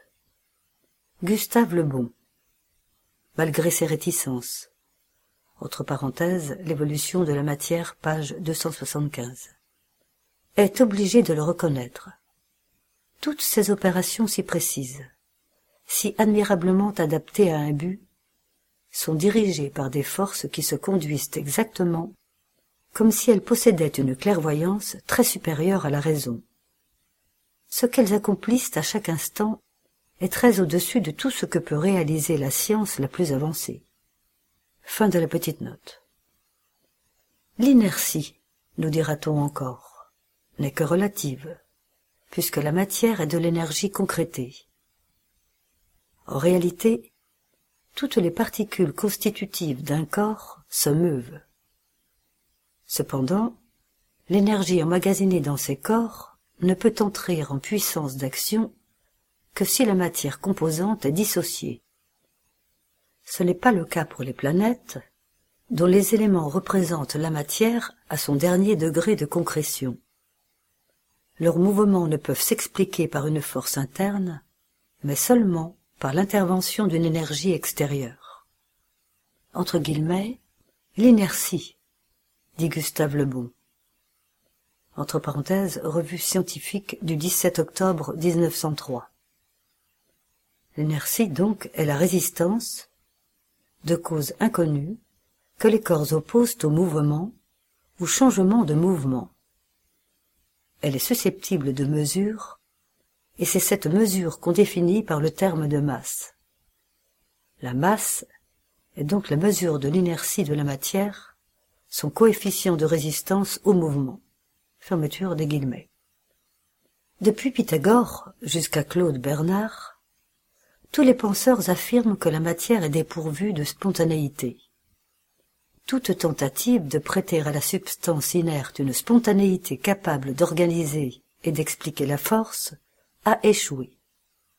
Il faut donc revenir à la nécessité d'un premier moteur transcendant pour expliquer le système du monde. La mécanique céleste ne s'explique pas par elle-même et l'existence d'un moteur initial s'impose. La nébuleuse primitive, mère du Soleil et des planètes, était animée d'un mouvement giratoire. Mais qui lui avait imprimé ce mouvement? Nous répondons sans hésiter Dieu. L'assaut Kardec, la diffusion de la philosophie spirite par l'écrit, en ouvrant l'accès à des livres de qualité à un prix réduit pour étudier et vous épanouir pour votre bien-être et pour surmonter les difficultés de la vie. Notre engagement est d'aider le mouvement spirit dans son ensemble. Entièrement sans but lucratif, tous nos bénéfices sont consacrés à la traduction et à l'impression de livres spirit de qualité. Faites par et pour le mouvement spirit. Nous allons écouter maintenant une causerie du Césac avec Jan van Gansberg, dont le sujet sera Bienheureux les affligés.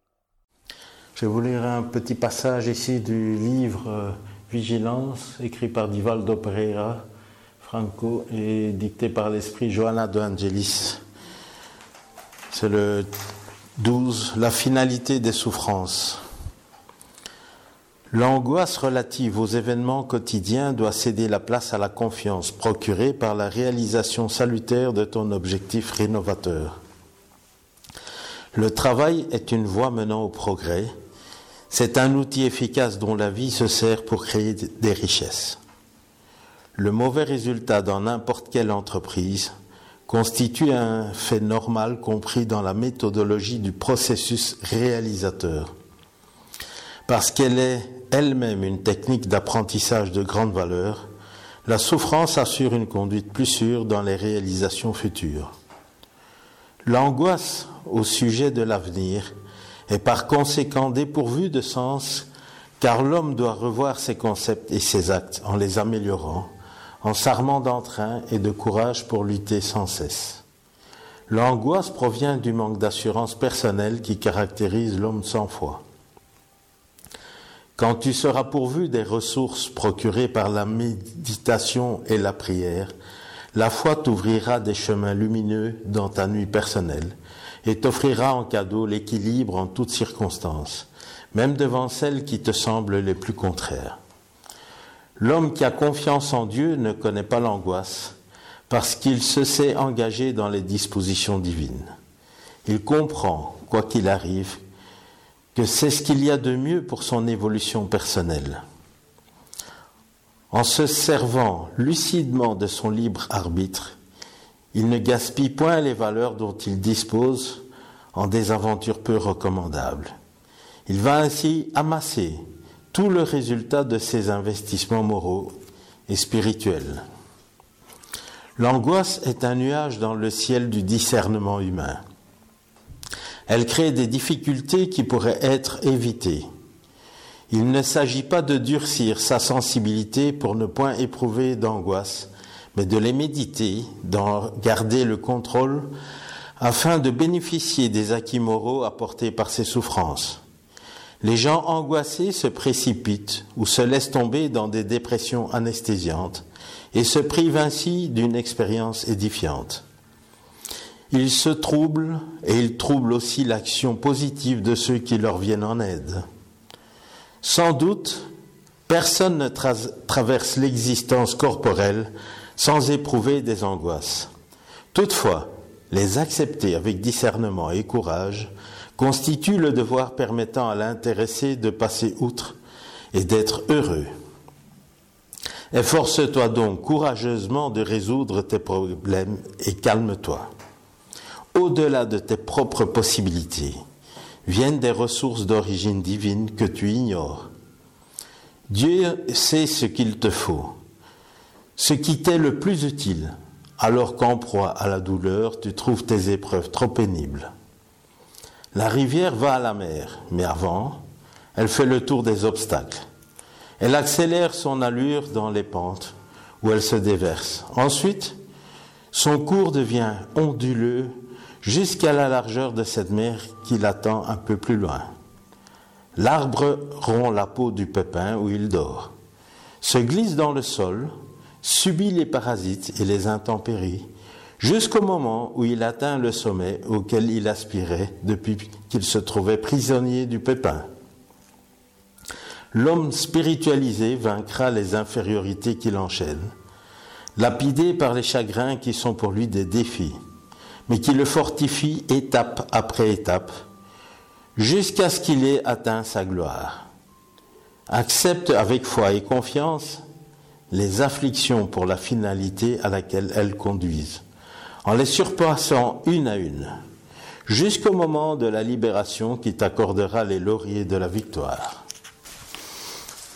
Alors le sujet d'aujourd'hui, qui est tiré donc de l'Évangile selon le spiritisme, dans le chapitre Bienheureux les affligés, le chapitre 5, Épreuve volontaire, le vrai silice. Et c'est le point 26. Je vais vous le lire. Vous demandez s'il est permis d'adoucir ses propres épreuves. Cette question revient à celle-ci. Est-il permis à celui qui se noie de chercher à se sauver? À celui qui s'est enfoncé une épine de la retirer à celui qui est malade d'appeler le médecin. Les épreuves ont pour but d'exercer l'intelligence aussi bien que la patience et la résignation. Un homme peut naître dans une position pénible et embarrassée, précisément pour l'obliger à chercher les moyens de vaincre les difficultés. Le mérite consiste à supporter sans murmure les conséquences des maux qu'on ne peut éviter, à persévérer dans la lutte, à ne se point désespérer si l'on ne réussit pas, mais non dans un laisser-aller qui serait de la paresse plus que de la vertu. Cette question en amène naturellement une autre, puisque Jésus a dit Bienheureux les affligés. Y a-t-il du mérite à chercher les afflictions en aggravant ces épreuves par des souffrances volontaires? À cela, je répondrai très nettement oui.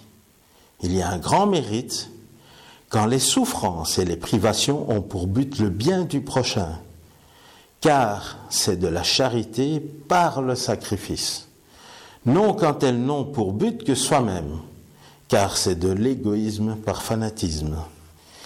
Il y a ici une grande distinction à faire. Pour vous personnellement, contentez-vous des épreuves que Dieu vous envoie et n'en augmentez pas la charge déjà si lourde parfois. Acceptez-les sans murmure et avec foi. C'est tout ce qu'il vous demande. N'affaiblissez point votre corps par des privations inutiles et des macérations sans but, car vous avez besoin de toutes vos forces pour accomplir votre mission de travail sur la terre. Torturer volontairement et martyriser votre corps, c'est contrevenir à la loi de Dieu qui vous donne le moyen de le soutenir et de le fortifier. L'affaiblir sans nécessité est un véritable suicide. Usez, mais n'abusez pas. Telle est la loi. L'abus des meilleures choses porte sa punition par ses conséquences inévitables.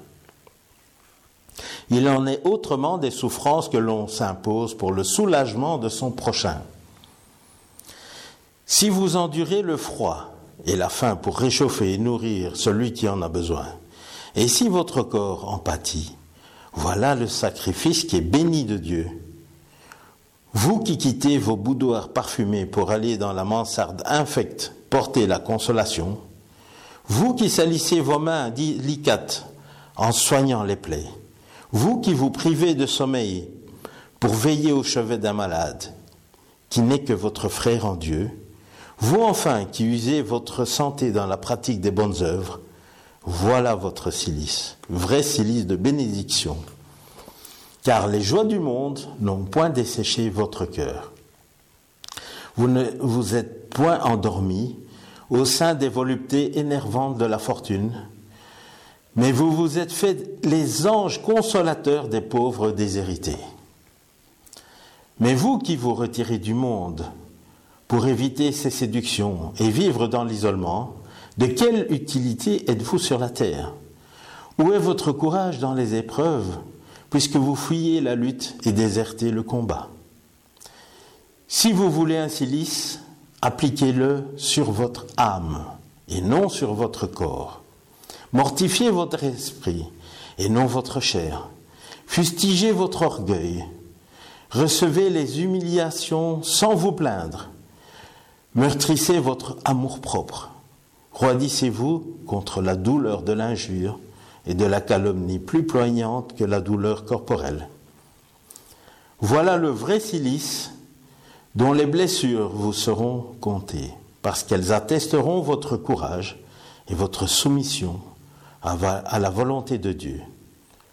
Un ange gardien Paris en 1863. Ici, on a un exemple de, pratiquer cette charité avec amour pour aider justement à diminuer la souffrance. Il y avait une sage indienne qui était occupée à aider les gens. elle passait des heures et des heures à cela. Et il y a un enfant qui était là avec ses parents qui dit, qui vient chez elle et qui dit, vous travaillez, vous travaillez dur tout le temps, tout le temps. Mais mes parents ont beaucoup d'argent. Hein. Si vous voulez aller en vacances, ils vont vous payer les vacances. Hein. Et alors, elle répond à cet enfant, elle dit, ça, ce sont mes vacances. Ce que je fais là, ça, ce sont mes vacances. Naturellement, l'enfant n'a pas très bien compris. Mais vous, vous comprenez certainement que la pratique du bien, ce sont des très belles vacances. Le fait d'aller en vacances quelque part où il fait beau, on s'amuse, etc., on revient bien souvent très fatigué, parfois même euh, on a eu des problèmes, soit en route, en voyage ou, même sur place, et parfois on vient fâché, on n'est pas content de ce qu'on a vécu là-bas.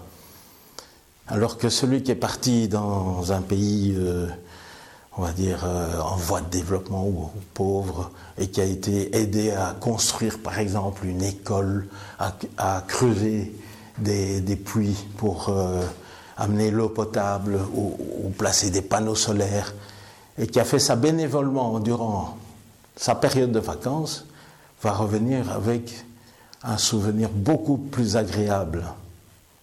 Il va certainement dire il a rencontré des gens formidables, il a fait quelque chose de formidable, il a vécu des choses formidables, il n'aura que des beaux souvenirs. Et ça, c'est vraiment ce qu'on nous enseigne ici, c'est que lorsque on voit des personnes qui souffrent, on peut les accompagner dans leur souffrance avec beaucoup d'amour et on va se sentir vraiment très bien avec ça puisqu'on sait très bien que la souffrance est normale ici, dans notre incarnation. Cette souffrance, puisque nous avons compris que nous revenons plusieurs fois, à chaque fois, nous avons des épreuves. Et ces épreuves peuvent être douloureuses pour certains, ou douloureuses également pour nous à un moment donné de notre vie. Et pour réduire cette souffrance, il n'y a que l'amour qui peut aider à la supporter beaucoup plus facilement et la compréhension de tout ce que nous comprenons dans le spiritisme avec la, réincarnation, puisque nous savons que nous allons toujours vers le bien, nous nous améliorons vers le bien. Naturellement, on pourrait se dire, mais pourquoi Dieu ne nous a pas permis de savoir exactement ce que nous allons vivre et de dire oui, mais à quel moment notre souffrance va s'arrêter ou la souffrance d'autrui? Pourquoi nous ne savons pas cela? Il y a le libre arbitre qui est là, bien présent, qui fait que nous avons le choix de vivre nos souffrances avec plus de souffrances si on ne les accepte pas, et moins de souffrances morales si nous les comprenons par rapport à la réincarnation et que nous les vivions avec beaucoup plus d'amour. Et donc, nous allons mieux vivre une situation que nous comprenons, mais sans connaître la finalité. Et là, il y a le libre arbitre, donc, de choisir de bien souffrir ou mal souffrir, de, bien comprendre ou mal comprendre. Nous avons la capacité de, comprendre les choses. Mais alors, Dieu qui donne le libre arbitre, pourquoi donne-t-il ce libre arbitre? C'est pour que nous en ayons le mérite. Lorsque nous avons bien compris, nous avons bien agi, nous aurons plus de mérite que si ça nous était servi sur un plateau d'argent facilement avec euh, les explications complètes, que nous puissions voir directement, tiens, oh, j'en ai encore pour trois mois de maladie, et puis c'est fini. Ça serait trop facile, bien sûr. Pour avoir le mérite, il faut se résigner, accepter et vivre sa souffrance dans l'amour. Il y a des personnes qui s'oublient complètement, qui sont complètement à la disposition des autres tout en ayant une maladie et en souffrant. À ce moment-là, elle souffre beaucoup moins personnellement, même si la souffrance physique peut être là. Mais du fait qu'elle se donne aux autres, elle en souffre beaucoup moins. Et ici, on dit, oui, euh, lorsqu'on augmente sa souffrance, est-ce qu'on a plus de mérite? Oui, à condition de le faire pour les autres. mais pas commencer à se flageller comme on a connu dans certaines pratiques ou qui se pratiquent encore peut-être actuellement, euh, de se faire souffrir le corps, ça ne sert à rien. Il faut se faire souffrir surtout le moral, c'est faire souffrir notre orgueil. C'est ça que Jésus nous demande pour notre amélioration morale, c'est de se faire souffrir dans la tête et non pas physiquement. Alors je vous souhaite tous de pouvoir pratiquer tout cela. Merci de m'avoir écouté. L'encyclopédie Spirit. Le site de l'encyclopédie Spirit propose plusieurs dizaines d'ouvrages et revues en téléchargement gratuit. Nous en ajoutons régulièrement, ainsi que des articles, photos, etc. Tout ce que nous proposons est libre de droit ou bien a fait l'objet d'un accord avec l'auteur. Pour connaître les conditions d'utilisation des fichiers PDF proposés, rendez-vous sur la première page de chaque ouvrage. L'encyclopédie Spirit est une réalisation du mouvement Spirit francophone. Son adresse www.lmsf.org.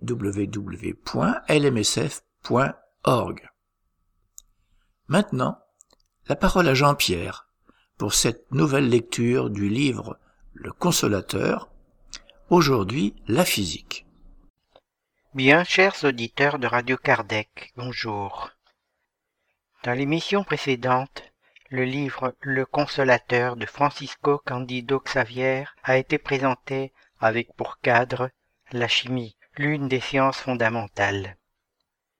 Nous continuons ce jour en abordant la physique. Question numéro 15. Existe-t-il des esprits chargés spécialement de l'exécution des lois physiques sur la planète Terre? Réponse. Ceci est indéniable. En persévérant dans ses efforts, l'homme pourra sans cesse scruter et étudier pour en tirer profit au quotidien. Toutefois, toutes les définitions du matérialisme seront inutiles face à la réalité irréfutable des facteurs transcendants de tous les grands phénomènes physiques de la nature. Question numéro 16.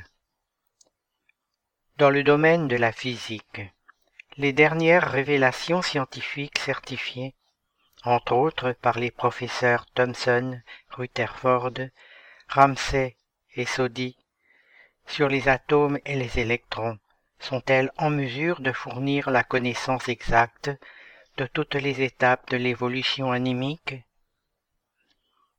Réponse. La science humaine pourra établir des bases conventionnelles, mais non la base légitime de son origine divine car les atomes et les électrons sont des phases qui caractérisent la matière sans en être le principe sur cette échelle infinie qui se vérifie aussi au niveau des infiniment petits.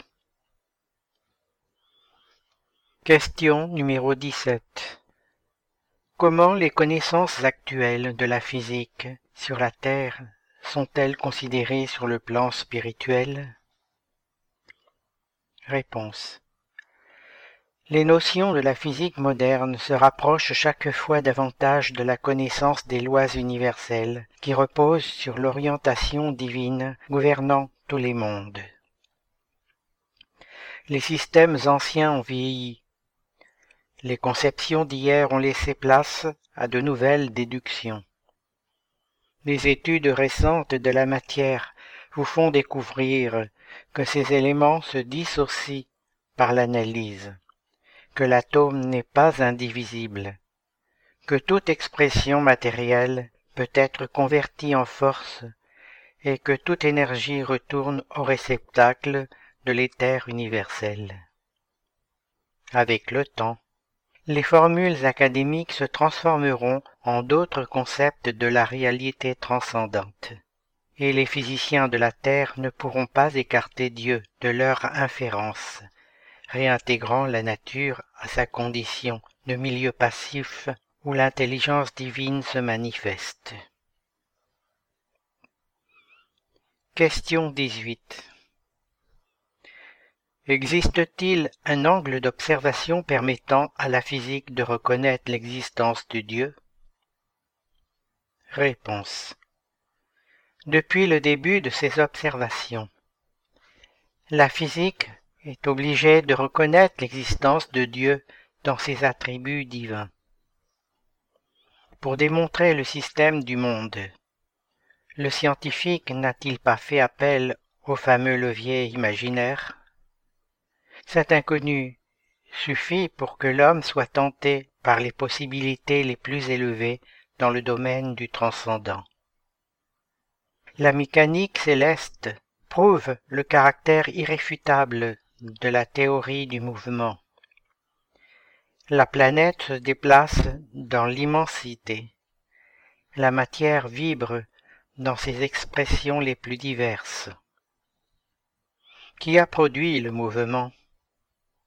Qui a donné la première impulsion vibratoire à l'univers? La science explique que l'énergie fait le mouvement, mais la force est aveugle et la matière n'a pas les caractéristiques de la spontanéité. Il n'y a que dans l'intelligence divine que nous trouvons l'origine de toute coordination et de tout équilibre, raison pour laquelle, dans ces questions les plus profondes, la physique de la Terre ne pourra renoncer à la logique avec Dieu.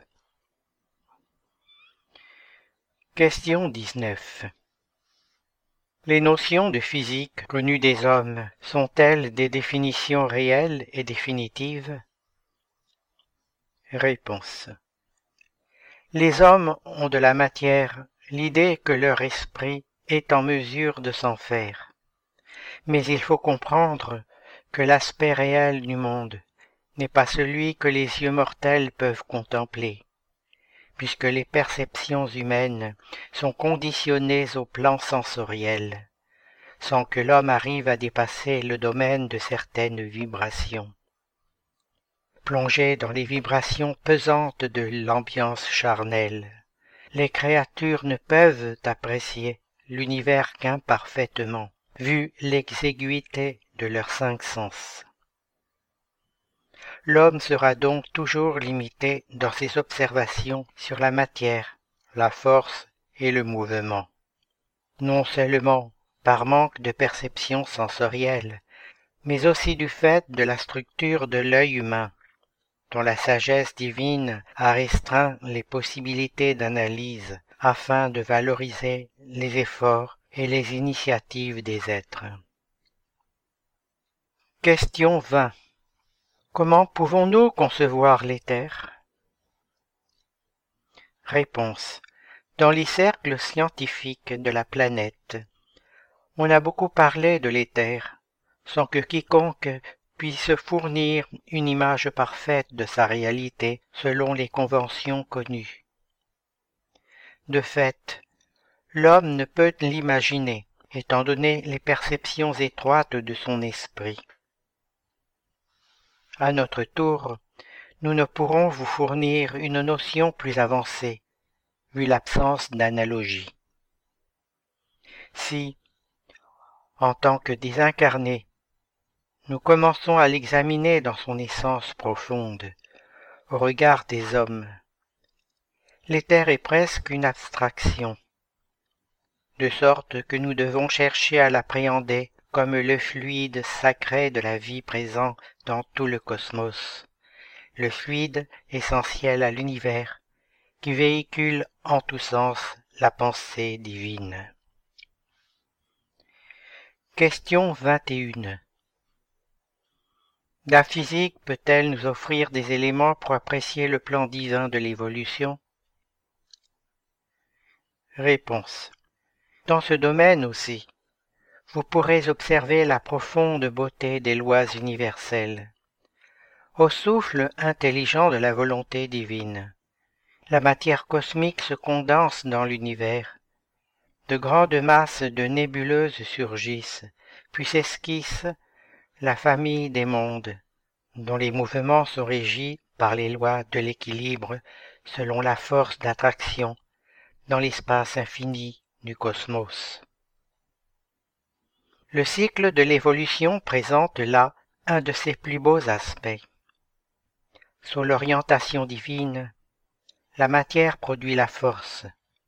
La force génère le mouvement. Le mouvement fait surgir l'équilibre de l'attraction, et l'attraction se transforme en l'amour qui caractérise tous les plans de la vie, dans la même loi d'unité universellement établie par la sagesse divine. Question 22 La substance est-elle la même dans tous les mondes? Comment comprendre la révélation des spectroscopes? Réponse. Dès lors que l'on reconnaît l'axiome selon lequel l'univers obéit à une loi d'unité, l'on est obligé de reconnaître que ce qui se trouve dans le tout existe également dans ses différentes parties. Pourtant, le spectroscope ne pourra pas vous révéler toutes les substances qui se trouvent dans les autres mondes. Nous ne pouvons oublier que la Terre est une infime partie de l'édifice universel et qui ne nous permet pas d'envisager en détail la grandeur infinie de l'œuvre du Créateur. Question 23 Existe-t-il une loi d'équilibre, une loi des fluides Réponse. Les lois générales de l'équilibre trouvent leur origine sacrée en Dieu, source éternelle de toute vie. Pour ce qui est de la loi des fluides, chaque orbe en possède une en conformité avec son organisation planétaire. Concernant le plan terrestre, Seuls Jésus et ses messagers les plus élevés connaissent pleinement ces processus, car cette loi est un terrain d'étude divin, non seulement pour la pensée humaine, mais aussi pour les êtres désincarnés, déjà affranchis des épreuves les plus grossières des cercles charnels, afin d'évoluer dans des sphères proches des régions terrestres. Question 24 les lois de la gravitation sont-elles analogues pour toutes les planètes? Réponse. Les lois de la gravitation ne peuvent être les mêmes pour toutes les planètes. D'ailleurs, du fait de votre évolution scientifique, vous savez déjà que les principes newtoniens ont été remplacés, d'une certaine manière, par les concepts de la relativité, des concepts qui, à leur tour, suivront aussi le cours progressif de la connaissance. Question 25. Le télédynamisme est-il présent dans les relations entre les plans visibles et invisibles? Réponse. Comme le télédynamisme est l'action des forces qui agissent à distance, nous devons élucider que souvent lors des phénomènes de communication. Des actions télédynamiques entrent en jeu et sont indispensables à certaines expressions de la médiumnité. Question 26 Au vu des principes de la physique, comment pouvons-nous comprendre le magnétisme et quelles sont ses caractéristiques dans l'échange entre les incarnés et les désincarnés Réponse. Le magnétisme est un phénomène de la vie qui se manifeste naturellement en tout être. Si la science du monde a déjà atteint un niveau remarquable d'équation lors d'expériences relatives à ce thème, prouvant ainsi la généralité et la délicatesse des phénomènes magnétiques, vous devez comprendre que les extériorisations de cette nature dans les relations entre les deux mondes sont toujours plus élevées et subtiles, puisqu'elles sont une expression de la vie supérieure. Merci Jean-Pierre. Chers auditeurs, vous pouvez aller sur les différents sites du mouvement spirit francophone et y trouver des informations et renseignements grâce aux liens qui existent sur le site www.lmsf.org. Chers auditeurs, nous sommes heureux d'avoir passé quelques instants ensemble. Nos émissions sont actualisées le premier et le 15 de chaque mois. Et en attendant, nous vous disons à bientôt sur Radio Kardec.